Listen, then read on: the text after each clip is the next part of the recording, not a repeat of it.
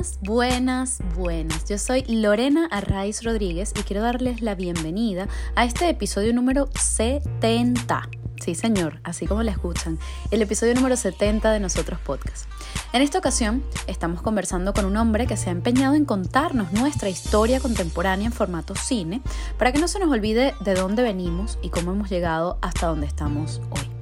Estamos hablando de Carlos Oteiza. Él es historiador y cineasta venezolano, directivo de Cinesa y de Bolívar Films, dos de las casas productoras audiovisuales con más tradición de nuestro país. En los últimos años, Carlos ha dirigido las películas históricas El Reventón, Tiempos de Dictadura, Cap Dos Intentos, El Pueblo Soy Yo y la más reciente, Rómulo Resiste, donde cuenta su propia historia desde una mirada de niño, al tiempo que nos relata las vicisitudes de un Rómulo Betancourt, ese político de nación, que supo sumar voluntades para sentar las bases de esta democracia que durante 40 años nos permitió crecer como país y que ahora nos permite replantearnos esas mismas bases que la hicieron posible, sus, sus debilidades y qué necesitamos para rescatarla. En cualquier caso, esta conversación es una puerta abierta al corazón del creador de estas obras maestras de nuestra memoria colectiva. En esa entrevista, Carlos nos cuenta sobre su propia historia familiar y personal y sobre la necesidad de contar historias que ha sentido desde niño y a la que hoy agradecemos por contarnos nuestro país. Antes de comenzar esta conversación tan potente, te recordamos que si te ha gustado alguno de nuestros episodios, puedes pinchar en el botón de suscribir aquí debajo para que la aplicación te notifique cada domingo de los nuevos entrevistados que podrás conocer junto a nosotros. Pero no solo eso, también puedes compartirlo en tus redes sociales o con tus grupos de WhatsApp, Telegram, etc. Y seguirnos en Instagram arroba nosotros-podcast para que más y más personas puedan ser parte de este nosotros que somos todos juntos. Sin más, los dejamos con este episodio número 70 de Nosotros Podcast con Carlos Oteiza. Carlos Oteiza, bienvenido a Nosotros Podcast. Es un placer que estés aquí. Muchísimas gracias por haber aceptado esta linda invitación. Bueno, a ti, aprovechando que estoy en Madrid estos días y, y estoy feliz de estar contigo y, bueno, de conversar. Me imagino que estás extrañando también a Caracas y entonces, bueno, me puedes preguntar lo que quieras. así es, así es. Privilegio tenerte aquí estos días. Em, estás estrenando Rómulo Resiste. Y bueno, vamos a hablar también un poquito de eso, vamos a hablar de Caracas, vamos a hablar de ti, de tu vida, de tu filmografía, por supuesto, de tu manera de, de contarnos el país. ¿no? Eh, para nosotros, Carlos, tú eres un hombre, bueno, sobre todo eh, muy mm, empecinado, ¿no? En, yo creo que en querer contar el país a tu manera, a tu forma, en dejarnos un legado, ¿no? Yo creo que a nosotros y a todas las generaciones futuras sobre lo que ha sido nuestra historia contemporánea, ¿no? Eh, creo que eres un hombre sensible, porque para poder eh, pues, percibir todo eso que, que nos ha dejado nuestra historia y plasmarlo se necesita sensibilidad y cordura, ¿no? ¿Cómo te defines tú? Bueno, primero curioso y necesitado de contar historias. Y quizá la historia que he venido contando es una sola historia. Eh, es una historia vista de diferentes ángulos, quizás como la historia del siglo XX venezolano, quizás eh, donde trabajo, trabajo este, en un lugar donde hay archivos cinematográficos. Y, el siglo XX venezolano ha sido un siglo este, lleno, digo, estamos, aunque estamos en el siglo XXI, he trabajado sobre todo en el siglo XX, y ha sido de verdad un tobogán gigantesco, es decir, un país muy pobre, que se convirtió en un país muy rico, que se volvió ahora a convertir en un país muy pobre en el siglo XXI. Y por lo tanto es un país que confunde. Mm. Es decir, la gente, yo creo que lo que caracterizaría un poco nuestra vida es, la confusión. Y Venezuela, al tratar de, de explicarla yo, lo estoy tratando de explicármela a mí. Entonces, eh, estoy tratando de darle coherencia a lo que algunas veces no pareciese que no lo tuviese. Y, y creo que hay una característica importantísima de nuestro país, que es lo que yo creo que nos hace diferente a otros países en América Latina, es que creo que la, eh, la, irrupción del petróleo en Venezuela a principios del siglo XX nos marcó. Bueno, de hecho, nos marcó y yo llego a Venezuela, o mis padres llegan a Venezuela justamente, entre otras razones, por eso, porque es un país... La bonanza petrolera. Un país de oportunidades. No, antes de la bonanza era un país de oportunidades en los años 40 y 50, que es cuando llegan mis padres, que vienen justamente, sale mi, mi padre de la Guerra Civil Española en el año 36-37, y mi madre que es cubana viene de La Habana, pero van a Venezuela en los años 40, un país que está creciendo, un país que está recibiendo inmigrantes tanto de Europa como de América Latina y que los recibe con los brazos abiertos, los recibe ya porque es un lugar de oportunidades y en esas oportunidades llega mi familia y yo voy a nacer a, mediados de siglo en Caracas. Entonces, yo soy parte de esa historia de, tú decías bonanza, yo decía de crecimiento, de un país que estaba hace 30 años, cuando si yo nazco los 50, hace 30 años, los 20, nadie se le ocurrió para Venezuela, muy poca gente, algunos que otro inmigrante europeo que iba, algunos canarios, pero muy poca gente iba. Pero a partir de los 40, y ahí estamos, un país que ha dado muchísimas vueltas, y quizás entonces yo sin quererlo, porque uno no hace todo como, digamos, con racionalidad, he tratado de entender el siglo XX. Y por eso las películas, digo, porque casi todas mis películas son del siglo XX. Así es, así es. De hecho, estás, estás hablando de, bueno, de esa infancia, te iba a preguntar justo ahora por, por tu infancia, por tu adolescencia, ¿cómo era ese Carlos niño, no? Y, y ahora justo me has hablado de, de, bueno, que tus padres llegaron, que son, digamos, hijos, ¿no? Como llaman por allí, de, eh, bueno, de las guerras, de la migración. Tú vienes de esa historia migratoria. Así es. Eh, además, eh, europea y americana, en el caso de tu madre cubana. O sea, tienes una mezcla muy interesante. ¿Y cómo, cómo creciste en medio de esa, de esa mezcla? Sí, sí yo, yo crezco en los años 50, que son los inicios, bueno, que es la década de la dictadura, y digamos en los años luego los 60, que es el inicio de la democracia. Tú lo viste en la película, en Rómulo Resiste, cuando está cayendo la dictadura en el año 58, yo tengo siete años, vivo, tengo apenas recuerdos, pero los tengo de, de, ese momento. Ahora bien, tú me haces esa pregunta y yo te diría que eh, desde muy temprana edad yo me sentí muy venezolano. Es decir, quizás siendo mi padre madrileño y mi madre de La Habana, no nos criaron pensando en que en La Habana era mejor que en Madrid se vivía así. No, ya ellos como que hicieron que nosotros nos sintiésemos totalmente este, caraqueños. Y en el colegio al mismo tiempo, días como tú bien lo viste en el colegio, el colegio San Ignacio, que quedaba ahí en Chacao, donde yo vivía en, San Marino, que vivía al lado de, del colegio. Este, bueno, evidentemente que alguien si te preguntaba, tú decías, tú tenías un padre español, pero inmediatamente estaba integrado, porque Venezuela es un país que integró mucha inmigración en esos años, españoles, italianos, portugueses, y yo nos sentimos, en mi casa no nos acostumbraron a estar pensando volver. Es decir, cuando uno llegaba a Venezuela, pienso yo, estoy hablando en nombre de ellos, no pensaban regresar. Venezuela era un lugar que les había abierto las puertas, los atendía bien, progresaba, podías crecer, trabajar, y fue una inmensa oportunidad de tener una infancia en el caso mío, de oportunidades de mis padres, porque mi padre tenía un trabajo en una agencia de publicidad y después una compañía eh, con Bolívar, Film y Cinesa, de poder crecer. Fueron años de crecimiento. Entonces, nosotros vivimos la Caracas, eh, aquella Caracas amable, una Caracas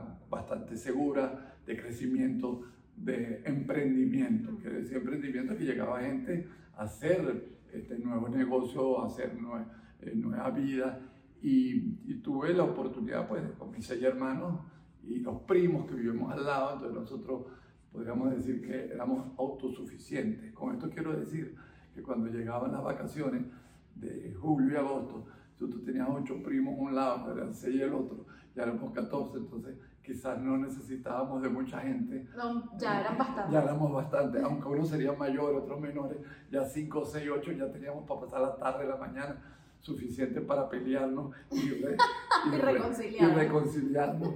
Y entonces sí, fue un poquito, vivíamos endógenos, nosotros no nos hacía falta mucho eh, otra gente, y la ciudad era amable con, con nosotros y con, mi familia, era bueno, y, si quieres hablar ya de una parte económica, bueno, esos términos de la inflación que uno aprendió luego, no se vivía y todo costaba siempre lo mismo. Es decir, si tú te ibas a comprar el litro de leche, porque en mi casa, bueno, traían, nosotros en una casa y traían el pañadero, el litro de leche, como éramos tantos, cinco litros, eso costaba un bolívar.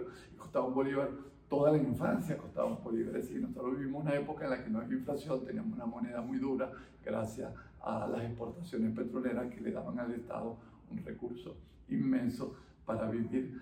Cada uno en Venezuela, en Caracas, lo que, la inmigración que llegaba del campo, que se situó en buena parte en los barrios, pero había oportunidades, digamos, para todos, unos para mejor, otros. Nosotros tuvimos la suerte de tener una oportunidad de vivir en una Caracas, como te dije, con recursos, pero en Caracas quienes llegaban, la mayor parte conseguía trabajo. Es verdad que hubo unos momentos en el año entre la transición de la, de la dictadura y la democracia hubo problemas, pero luego el país se encaminó y fue una época, quienes hablan y quienes hablamos hoy en día de aquella época, lo, lo hablamos, no, no es una nostalgia porque es que era real, no, no, no, era una, fue, una buena, fue una buena época, no, no hay que inventar mucho, no hay que mm, tratar de eliminar los malos recuerdos, no, es que se vivía, digamos, teníamos oportunidades este, se podía estudiar, eh, la gente, la Universidad Central, bueno, cada, se crearon las nuevas universidades, la Católica, luego la Santa María, es decir, había oportunidades. Fue, tuvimos esa suerte esa Caracas que es de los años, yo diría, de los 30 hasta los 90, que fue de crecimiento y que fue un paréntesis, diría yo, en la historia de la República de, de Venezuela. Así es, cuentas en, en Rómulo Resiste, que es la película que estás estrenando en, este momento. Em, cuentas un poquito ¿no? esa historia, la muestras allí. Estás tú en primera persona como, como ese niño que vivió esa época. Eh, y yo te quería preguntar, mm, bueno, yo, esto es una percepción mía, pero a ver qué tal, a ver si, si va por ahí la cosa, ¿no? Este, porque bueno, muchas tus últimas películas, las que yo he visto, ¿no? Eh, eh, siempre como que las publicas en un momento eh, en el que esa historia tiene una validez especial. Es decir, por ejemplo, ahora con Rómulo Resiste, para no irnos a todas las demás, porque bueno, podríamos hablar de todas, pero yo percibo, yo siento, claro, Rómulo Resiste es todo lo que hizo Rómulo, quien además, como todo el mundo sabe ya, eh, eh, creó, bueno, junto a Caldera, Villalba, tal, el pacto de punto fijo, lo que hizo posible la, la, democracia en nuestro país. Claro, tres personas que no se hablaban, que no se querían, que tal. Entonces, bueno, logran como esa estabilidad eh, para el país y poder rescatarlo, ¿no? Y poner orden después de, de, los años de dictadura. Y creo que ese es el momento en el que estamos los venezolanos hoy. Entonces, eso, eso es así, o sea, tú, las otras películas también las has sacado en momento, porque es que yo las he visto y lo percibo así, pero... Sí, bueno, es que estamos obligados a ver películas de historia y traerlas al presente sin querer. Ahora date cuenta, esta película yo la comencé hace tres años y no sabía cuándo iba a terminar, la pensaba dos, se retrasó con la pandemia, se retrasó tres años, entonces también siempre hay un poquito, mm, quizás digamos, de coincidencia, pero evidentemente que valorar el pacto de punto fijo en este momento, que se habla tanto de unidad y la necesidad, digamos, de salir de esta inmensa división que hay en el país, es una, por decirlo, una bella casualidad. Ah. Pero es muy difícil planificar una película y decir, voy a hacer esta película para que la gente la entienda de esta manera. Bueno, quizás estaba en el aire, pero para mí más, fue una, diría que una casualidad porque para mí más estaba más en el aire el olvido que habíamos tenido del inicio de la democracia como el periodo de Rómulo Betancourt y la importancia de que eh, eh, ha habido como por ahí se, alguien comentó una épica de la democracia, generalmente eh, una épica, una, un esfuerzo, un momento difícil, un momento de superación que fue el, que hubo en esos años 60 y me parecía que los venezolanos se habían acostumbrado, sobre todo en el siglo XX, ya no en el XXI, de que nosotros como que si hubiésemos nacido con un ADN de la democracia. No es que nosotros somos demócratas, aquí vienen los chilenos que vienen exilados, vienen los argentinos, y, o los propios los cubanos, o vienen de, toda América Latina, como si nosotros fuéramos para siempre un país que ya estábamos, así como a ti de pequeñito, no, vacunados, vacunado de, la, de, sarampión, ¿no? vacunado de, de, lo que tuviese, y más nunca te iba a dar, ¿no? No, no, no el COVID, que uno tiene que vacunar como cinco veces. Pero uno te, te, te, ponían la vacuna la viruela y a ti se te olvidaba. Nosotros, nosotros teníamos la viruela, nosotros estamos listos con la democracia.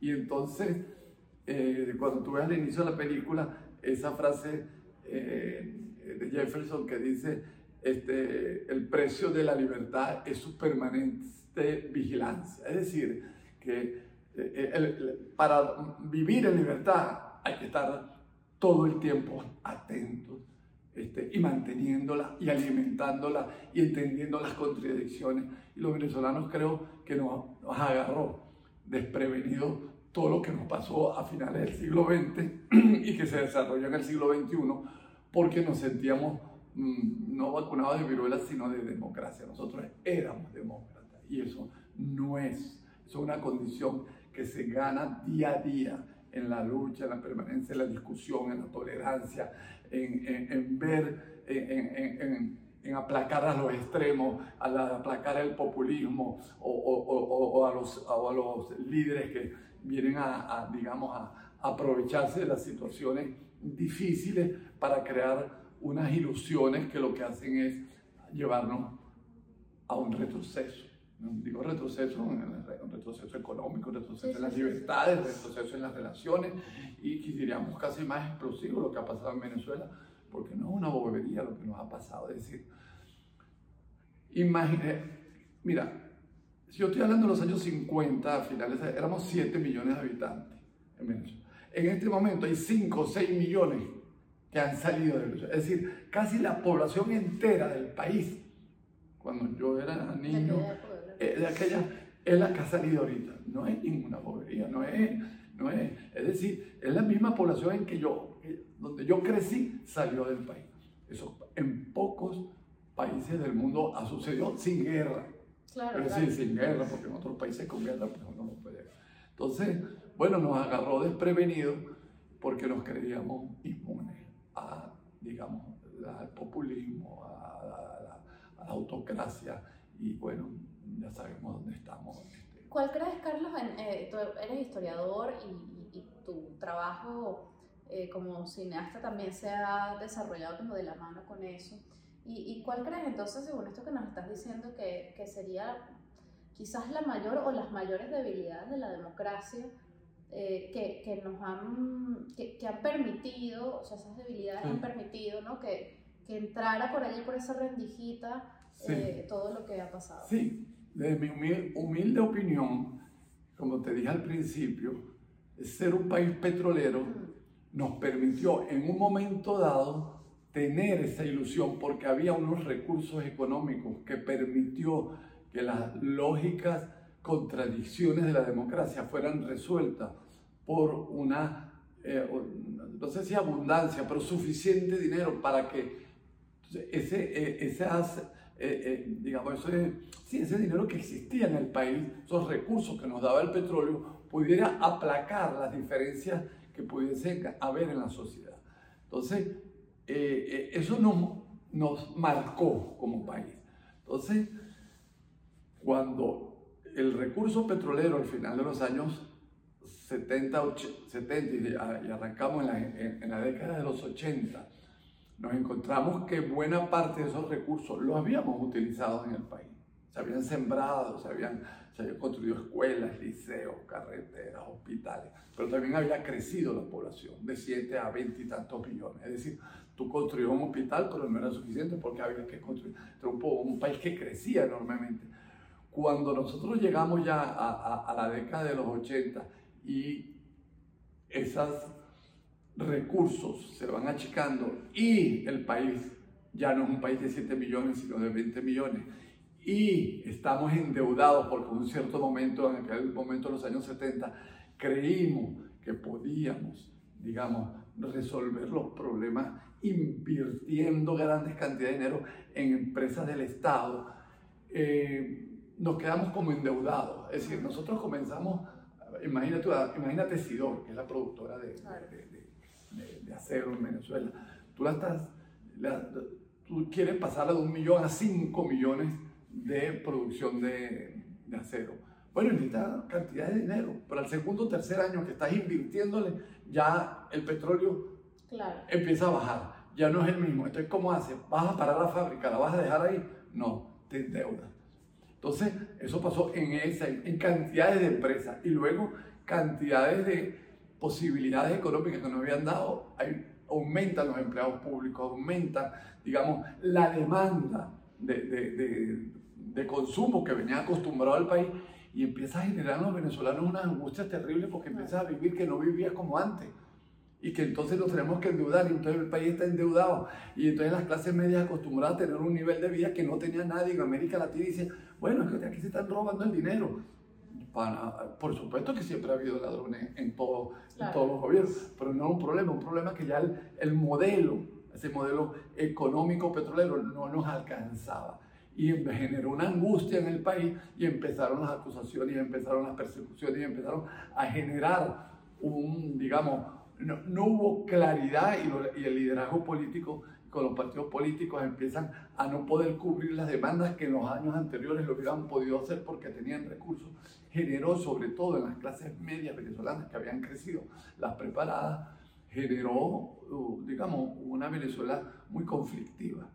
Y ese conflicto generó en que los partidos ellos mismos se fueron acabando entre, digamos, se fueron como que agotando.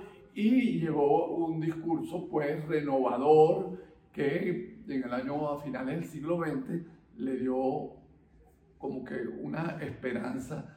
Y bueno, y el país lo compró. Y, ese, esa esperanza se transformó a los pocos años en un caos donde millones de venezolanos tuvieron que emigrar, se tomaron las empresas de, de, de los venezolanos, las empresas que eran privadas, el Estado las tomó. ¿Por qué? Porque también en la primera década del siglo XXI, tú sabes muy bien que hubo mucho dinero porque el petróleo subió. Entonces, dio una, como una segunda oportunidad. Ahora sí el Estado va a poder arreglar y evidentemente en cuanto bajó el petróleo pasó lo mismo que lo había pasado en Entonces, los venezolanos nos ha tocado una muy duro y lo que creían que era que alguien le había quitado que, que, estaba mal repartido el dinero, yo te diría que no alcanzaba, había que cambiar el modelo, había que ser, entender que la empresa privada tenía que competir y que digamos que el Estado no nos podía dar todo. Nosotros hemos sido un país este, de mucho, de mucho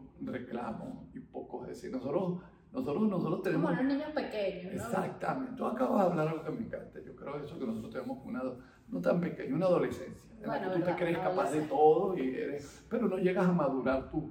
Entonces, al no llegar a madurar, le buscas la culpa, le echas la culpa a otro y no entiendes que uno forma parte de que ese modelo se había acabado. Bueno, eh, eso se ha hablado y no, no lo, yo pero lo veo así. Entonces, tú dices, eh, el problema democrático, bueno, está, la base de allí es la expectativa que había generado en las clases medias. Eh, el, eh, las posibilidades petroleras que teníamos durante la década de los 30, 40, 50, 60, 70, se habían agotado porque había que hacer un, cambio y eso permitió o, o, sí, le abrió el camino a, a, otras posibilidades y a otros sueños de los venezolanos.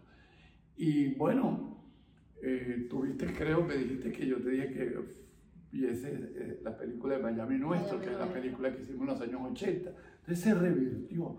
Si en los años 80 salían 200, 300 mil, 400 mil venezolanos a visitar a Miami, hoy en día no van a visitar a comprar, sino van a, a buscar trabajo. Es decir, en una, en una sola generación vimos todo lo contrario. País de inmigración y de repente emigración.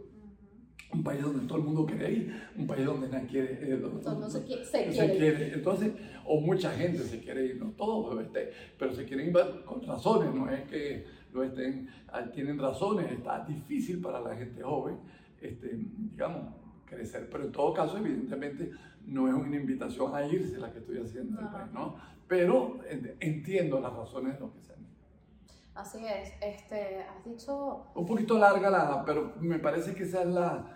Hay otras razones, Sí, sí, no, no, por supuesto, por supuesto. Y podríamos analizar aquí muchísimas desde distintos puntos de vista. Exactamente. Pero bueno, eh, eh, creo que está bien condensado. Em, se me fue un poco el hilo. Ah, que hablabas un poco de eh, todo, ese proceso ¿no? histórico y, decíamos que parecemos adolescentes, ¿no? Los ciudadanos. Yo creo que hay una responsabilidad ciudadana que, que, hemos eludido de alguna forma, ¿no? quizás por esa misma concepción del Estado paternalista y tal. ¿no? Pero bueno, en cualquier caso, tú como historiador y como cineasta has hablado hablando de la adolescencia y de la juventud y lo difícil que puede ser estar allí eh, y también migrar, o sea, aquí no estamos debatiendo el tema de irse o quedarse, ¿no? Pero, este, ¿qué, ¿qué, le dirías tú eh, a, la, a, esas, a esos jóvenes que están dentro de Venezuela y que están creciendo con una historia, estando allí, quizás tergiversada o quizás limitada, no, no, no, no, creo que tengan el conocimiento de toda la historia amplia como, como ha sido, y de los que están fuera, que, eh, bueno, es muy fácil desligarse, ¿no? desapegarse y, y, y, tender al olvido o incluso al desconocimiento total de nuestra historia. Entonces, ¿qué le dirías a esa juventud venezolana hoy en día? Bueno, claro, son dos. El sector que está en Venezuela este, tiene que tomar la decisión de si se quiere ir o se quiere quedar. Y evidentemente que es una decisión personal. Pero sí encuentro que lo que nos ha pasado es también una oportunidad, es una oportunidad para repensar. El que no, lo, el que no se repiense y no, no eh, probablemente se va a llevar un chasco. Entonces, si hay oportunidades, menos, hay, poca, hay muchas menos oportunidades ahorita en Venezuela, pero las puede haber y las tenemos que construir. Es decir, no hay manera de, estar condenado siempre al fracaso si la voluntad, la inteligencia y si te preparas profesionalmente. Y yo diría, en eso sería una combinación perfectamente con quienes han salido. Es decir, nosotros lo que debemos es un sumar un ganar-ganar, es decir, los que están afuera y los que están adentro. Es decir, los que están afuera han aprendido que si sales del país y te quieres comprar un carro, eh, puede tardarse quizás cuatro o cinco años. No es como en Caracas cuando llegó mi familia, que apenas llegaba y a los seis meses se podía comprar un carro porque era un profesional. No, la, estoy poniendo un ejemplo. Es decir, yo he visto y, he hablado con tanta gente que sale afuera, que ha venido aquí a Europa, América Latina, y entienden lo, que, lo difícil que es, digamos, vivir, tener una posición, un apartamento, este, tener, poder consumir, y es una competencia feroz que, que hay, y uno lo, lo, lo, sabe. Pero eso es un aprendizaje, y ese aprendizaje este, te, hace crecer, y ese aprendizaje también tú lo comunicas con tus amigos que están en Caracas y entonces ellos también ven, este, ahí como que de repente, mira, no todo lo que aquello que nos parecía tan fácil este, era la verdad, era verdad en una Venezuela, en una Venezuela que era posible, pero al no ser posible hay que reconstruir a, la manera que hay, y la manera que hay son las nuevas condiciones, las nuevas condiciones evidentes, hoy día, hoy, noviembre o diciembre del, del año 2001, 2021, están muy difíciles porque Venezuela económicamente está bastante paralizada porque no hay inversiones, está en un momento, digamos, no hay, eh, hay algo, ha cambiado de un año a dos años, tú sabes todo lo que llaman la economía del bodegón y esto y aquello, pero una bodega, una, una economía de comercio y no de producción, una, una economía de importar y vender este, con unos dólares, pues te traes, te, te traes unos dólares y, y, los vuelves a vender y te los ganas en Caracas, pero eso no eso no, es, eso no le permite al país crecer. Este, un eh, pañito de agua. Es un pañito de agua caliente. Entonces, para invertir tiene que haber unas condiciones políticas que la gente quiera invertir los venezolanos que ya han estado afuera, ah, se han preparado, pueden contribuir y para que esa alianza se dé, bueno, las condiciones tienen que cambiar. ¿Cómo? Bueno, no, este, creo que este programa no es para definir cómo se va a hacer, pero la esperanza la tenemos, el país. Yo creo que la mayor parte del país, es decir, yo llamaría, así como en España hablan de la tercera España, hablando de la guerra civil, que estaban, digamos, de un lado eh, el fractismo, la derecha y después el extremo izquierdo del otro, y después la tercera España era la mayoría. Yo creo que en Venezuela hay, en este momento, este, hay como una, un tercer país que es la mayoría del país, porque evidentemente están los perseguidos, los que han sido exilados, los que han tenido que ir por obligaciones, digamos, políticas o económicas del país, luego los que están en el poder en el país, ¿verdad? Y que están en el poder económico político en este momento, pero la gran mayoría es ese tercer país que quiere este, resamblar, reconstruir sin, sin, sin, estas, mm, eh, sin esta división. Entonces, esa gran mayoría se va a nutrir una de la otra. Es decir, la experiencia de 5 millones de venezolanos afuera no puede ser que no te deje un, digamos, un aprendizaje al país. Y la crisis, lo que estamos viendo eh, en, en, Venezuela, también un aprendizaje de decir, oye, yo no puedo seguir pidiéndole al Estado que me dé todo, como fueron los años 80, 90, donde te voy a dar un ejemplo. Y que yo lo, he, dicho, lo he dicho algunas veces. Quizás en los años 90, imagínate la Universidad Central de Venezuela, universidad bellísima, este, bueno, el campus que tiene, hubiese querido que eh, eh, la empresa privada quisiese eh, meter recursos para ayudar a algunas de las facultades que está haciendo investigación. Bueno, el, imaginario, la ideología dominante en Venezuela en esos años es que el sector privado no podía, tenía que ser el Estado el único que podía este, darle recursos a la Universidad Central, cuando en muchos países del mundo, en las grandes universidades públicas o privadas, el Estado o los grandes, que digo, los grandes empresarios donan y permiten que las universidades que tienen deficiencia porque son costosísimas. No, pero el imaginario venezolano obligaba a que el empresariado no podía meter la mano. Hoy en día yo creo que eso ya ha cambiado. Ojalá en cualquiera de las universidades del Estado se hubiese en grupos empresariales que quisieran donar, permitir, hacer crecimiento de investigación, entonces se cruzaran. Eso, entonces todo eso eh, son oportunidades que están ahí latentes que se pueden dar. No he dicho que se han dado, pero digo que se pueden dar, porque el aprendizaje nos va a permitir. Esperemos. Bueno, claro, si no, no estaríamos tú y yo hablando aquí, tú haciendo el programa y yo tratando de, de, darte optimismo y, tú dándome, pues, valorando lo que mi trabajo, es decir, estamos trabajando en equipo. Tú en Madrid y yo en Venezuela, sin conocernos, nos conocimos, pues. Así es, así es. Bueno, y hablando de Venezuela, ¿qué es Venezuela para ti, Carlos? Bueno, eh, Venezuela lo ha sido todo para mí, evidentemente. Eh, bueno, no todo, porque yo estudié luego en Francia y creo que este, haber conocido, eh, digamos, mi formación en la universidad en Francia me dio una visión, este, bueno, me permitió entenderme mejor como venezolano. Pero yo creo que Venezuela en este momento, y creo que te lo dije al principio, lamentablemente es una gran confusión. Es decir, yo lo que siento que Venezuela hoy en día eh, eh, hay una enorme confusión porque la mayor parte de la gente está indignada y, no entiende por qué y está todo el tiempo buscando este, a, quién, acusar y a quién eh, criticar y que su dolor, y dolor no es dolor cualquiera, es haber perdido bienes, eh, familiares muertos, eh, familias que no divididas. ¿Quién es el responsable de esto?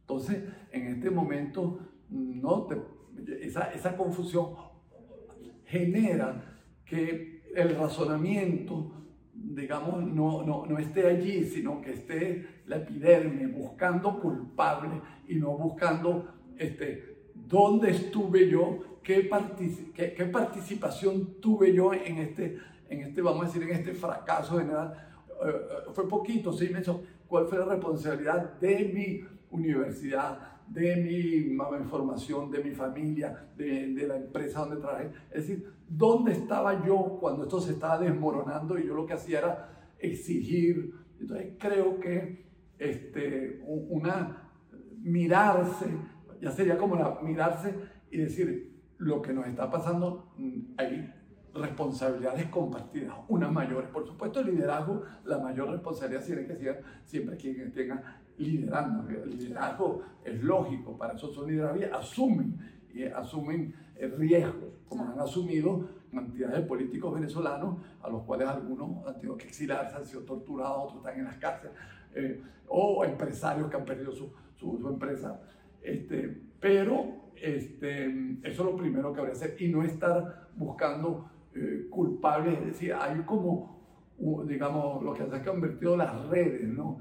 En una permanente búsqueda de acusación de, eh, de, del dolor, digamos yo, del dolor, de, lo que hemos perdido. Entonces, quizás sería parar un poquito de eso, dejar que la epidermis nos domine y que sea más bien un poquito el razonamiento, la comprensión, bajar los ánimos y encontrar exigir, evidentemente hay que exigir, pero no en ese tono venezolano que se ha dado un poquito. Estoy hablando de lo que, lo que algunas veces se ven en las redes, que, que, es hasta pretencioso, de mal gusto, de, de, digamos, como, como que, eh, sí, así como que eh, estoy pensando quizás en el caraqueño que y anda indignado porque las cosas no son como él estaba acostumbrado a que fueran. Bueno, chicos, es que las cosas cambiaron. Entonces, no, entonces, si no entiendes que, que tú tenías unas facilidades, tenías una posibilidad de vida que no tenía nadie en América Latina y que tú no te lo habías construido, sino que era un recurso petrolero. Tú habías trabajado, pero el recurso petrolero es el que te había dado esa posibilidad y eso se acabó. O se acabó en buena parte porque, digamos, también el, gobierno de estos últimos años acabó con ese recurso, pero también dio las condiciones para que esto pasara. creo que sería como el primer paso para que esa confusión se fuese aclarando y volviésemos a un camino en el que el entendimiento, la tolerancia, este, ser comprensivo, este, y, yo diría lo otro que me queda, no, que le queda a uno es prepararse donde esté. ¿Estás en Caracas? Bueno, prepararse con las posibilidades que hay estás aquí en Madrid, prepararte y trabajar, porque evidentemente que nada es eterno, ¿verdad? Entonces, así como el petróleo no fue eterno, bueno, también la confusión y el caos que estamos viviendo en Venezuela debería ser eterno. Claro, hay países, de repente empiezo en Haití, un país que lleva como este, dos siglos de, tragedia, ojalá Venezuela no sea así, pero están dadas las condiciones para que no sea así. O sea, y hay algo que me, me, me llama mucho la atención, que es el éxito individual que ha habido de los venezolanos alrededor del mundo, que de repente nos, nos dieron como una mirada como, y nosotros somos capaces de competir, como no salíamos, nosotros vivíamos todo el tiempo en el país, no necesitábamos de nadie, eh, daba como miedo salir a competir, de repente empieza la gente a salir afuera, les cuesta mucho, sufren las costas, pero también hay éxito y hay, hay competitividad. Entonces, eso hace un aprendizaje enorme que te da también seguridad de decir, mira, los venezolanos sí podemos, no solamente en Venezuela como en los momentos que pudimos hacerlo, sino afuera también. Entonces, si hay como, hay confusión, pero hay esperanza. Me gusta, me gusta quedarme con, con la esperanza y eso que dices de los éxitos individuales y, y sí, es como que cada una de esas historias eh, de cada uno de nosotros este, suman. Yo, yo creo mucho en eso y, por eso existe este espacio, ¿no? Por, por querer contar esas historias, ¿no? Esas pequeñas historias que van formando lo que somos, ¿no? como todo, como un todo. Y, y, y, bueno, hemos coincidido en eso, en eso también, así que muchas gracias. Y nada, nos quedamos con, con esa esperanza, Carlos, de, de, poder seguir trabajando y construyendo eh, nuestro país, ¿no? Así es, y nada, yo te agradezco. Éxito en tu trabajo, estaremos pendientes siempre con las películas, este, todo lo que hagamos, pues eh, lo hacemos para que el público la vea. De hecho, hoy Rómulo, nosotros tenemos una www, Rómulo Resiste donde los venezolanos pueden ver la película, porque digo los venezolanos, todos los que están en el libro, que tú pones esto en tu página, lo cuelgas en todos lados del mundo, pueden ver la película en este momento metiéndose en esta, y bueno, pagando una cierta suma. Y, pero lo, estés en Australia, estés en Lima, estés en, en Noruega, puedes ver la película, y es una película que forma parte de nuestra historia, de lo que hemos sido, porque ahí está el inicio digamos, de lo que fue el régimen democrático, de la época, digamos, de crecimiento, de tolerancia y, de lucha democrática, porque fue una épica esos primeros cinco años, pero que hay un modelo, un modelo donde ese, ese, ese como hablábamos, donde el pacto de las élites, el pacto de la ciudadanía luego, porque fueron las élites que, que presentaron el pacto y luego el país, permitió encauzar lo que podía haber sido una transición extraña de la dictadura a la democracia en Venezuela se manejó, digamos, bastante bien y ese periodo de Rómulo Betancourt, esos cinco años, son años que merecen ser vistos hoy en día para quienes están, digamos, ansiosos, los que estamos viviendo los nervios, la, angustia que estamos viviendo, veamos que si hemos podido en ciertos momentos que fueron muy difíciles encontrar este, un, un, camino. Y ahí está, en la película está. Por eso este, es una suerte que salga ahorita, como tú decías, no, no lo planifique exactamente.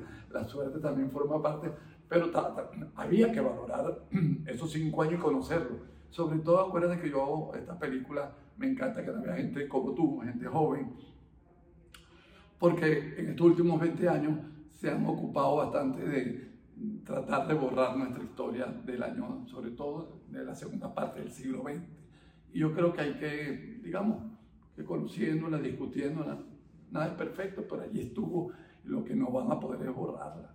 Claro, y, y no, podemos, no podemos borrarla, pero además gracias a ti, al trabajo que haces tú y que hace todo tu equipo, eh, eh, bueno, es que podemos también recordarla y tenerla como más fresca, ¿no? Yo creo que al final, eh, la famosa frase esta de que no conoce su historia está condenado a repetirla, yo creo que estamos condenados a, a repetir los males, por supuesto, por desconocimiento, pero también podemos estar condenados a, em, no repetir, pero, pero tomar ejemplo de algunas cosas positivas que por supuesto que ocurrieron y que nos pueden ahora dar esa, esa línea, ¿no? Por donde eh, transitar cierta, cierta parte del camino ya conocerla, saber que existió y tú tomar tus decisiones. Claro. Eh, y bueno, ya aprovecho este es el final del programa, donde quería decirte que la, tú hablaste de mi equipo, sí, lamentablemente no había hablado.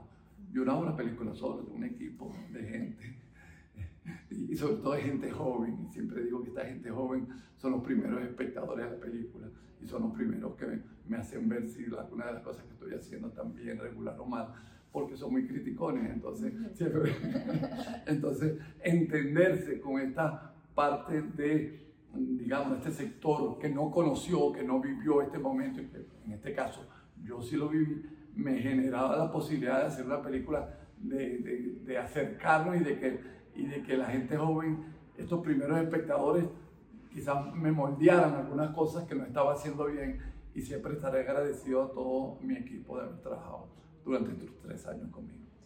Muchísimas gracias, Carlos, por este tiempo. Ojalá que todo el mundo pueda, por favor, seguir tu trabajo y, y sobre todo que podamos reencontrarnos como venezolanos eh, allí también en nuestra historia, ¿no? Para poder seguir construyendo este país que soñamos, que queremos y que estamos haciendo.